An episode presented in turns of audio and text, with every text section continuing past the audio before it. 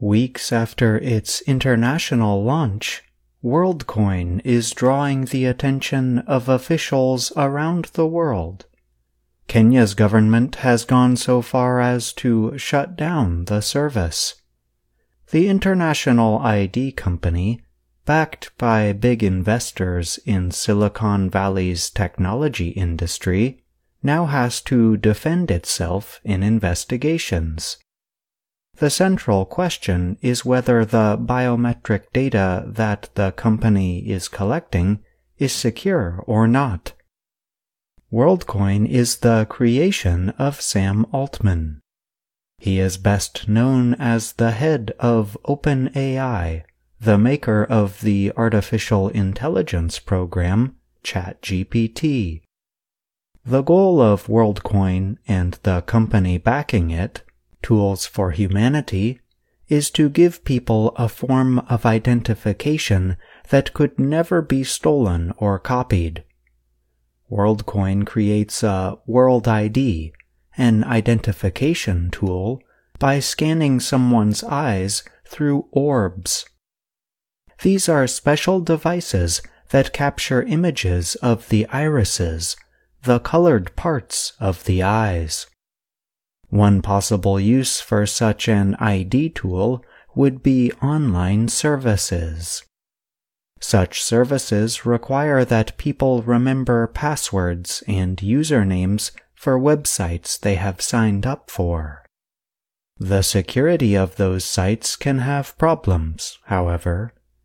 There have been several security issues where usernames and passwords have been stolen Instead of using old technology like passwords, people could just sign up using their World ID.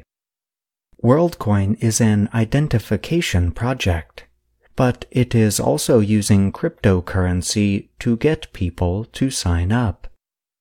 The WorldCoin token is trading for roughly $1.90. However, its value is largely based on expectations rather than its usability as a form of money.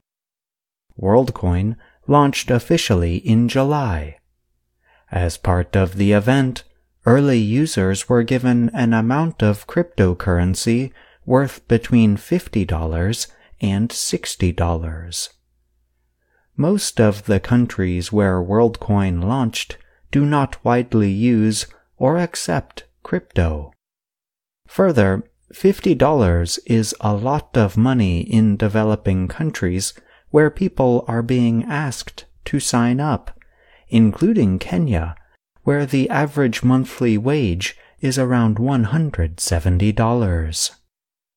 Thousands of Kenyans lined up in Nairobi in early August at a center where WorldCoin took images of their irises in exchange for 25 coins worth about $50. The lines included mothers with children on their backs. Some of those in line told local media that they had traveled from a distance after friends said free money was being handed out. They admitted not knowing why they needed to scan their irises and where that information would go. Others who waited for hours included college educated Kenyans. Many are unemployed and angry over the rising cost of living. The Kenyan government has since suspended new sign-ups for WorldCoin as it investigates whether people's information is being properly protected. WorldCoin's orbs collect data by taking images of a person's iris. While WorldCoin argues that the data is used to create a special, secure form of identification, privacy experts have concerns that the company may use the information in other ways, like personalized marketing. That has led some countries to investigate WorldCoin's operations, including France, Germany, and now Kenya. Privacy experts are worried that WorldCoin could, in time, be a victim to criminals, similar to data thefts at other large companies.